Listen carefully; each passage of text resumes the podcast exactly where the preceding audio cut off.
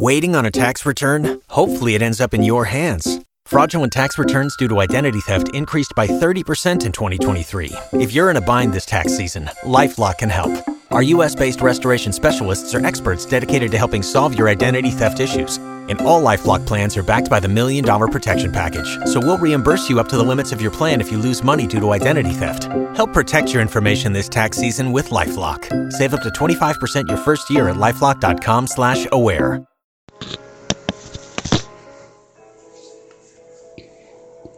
Hola, mi nombre es Jaime Sánchez Pérez. Soy alumno de primero de la ESOA. En este podcast os voy a contar la última lectura que he finalizado. Diario de Greg Diez, vieja escuela del autor Jeff Kinney.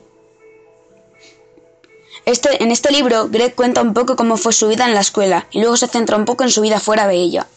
En la escuela hay una propuesta para los alumnos que sacaban mejores notas, que consistía en ayudar a otro. Greg escoge a un niño llamado Frio, el cual durante una, larga temporada le hacía los deberes y trabajos voluntarios para subir nota. También se compra un cerdito y este aprende a caminar y a irse solo de casa. Roderick consigue un trabajo en una heladería, pero se acaba yendo porque era muy mala y no pagaban bien. El abuelo de Greg se fue de su casa porque no estaba a gusto en la suya.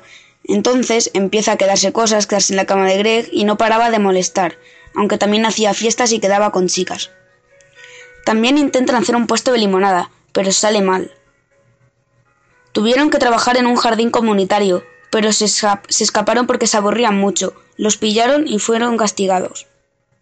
Al final, Greg recordó una excursión que todo el mundo odiaba, se hacía llamar la Granja Austera, en la que el padre de Greg se inventó una historia de un monstruo llamado Silas Scratch, para que nadie saliera de sus cabañas, y menos salir al bosque.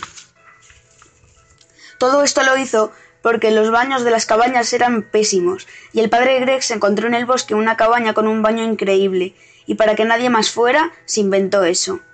Lo que más me ha gustado del libro fue lo del monstruo de la granja, porque el padre consiguió que pasara esa historia por muchos años. La verdad es que el libro me ha gustado mucho. El estilo del autor creo que es humorístico y creativo. Yo creo que todos los personajes encajan con su psicología. Se lo dedicaría a la gente que le gusta el humor y pasar un buen rato, porque es muy divertido.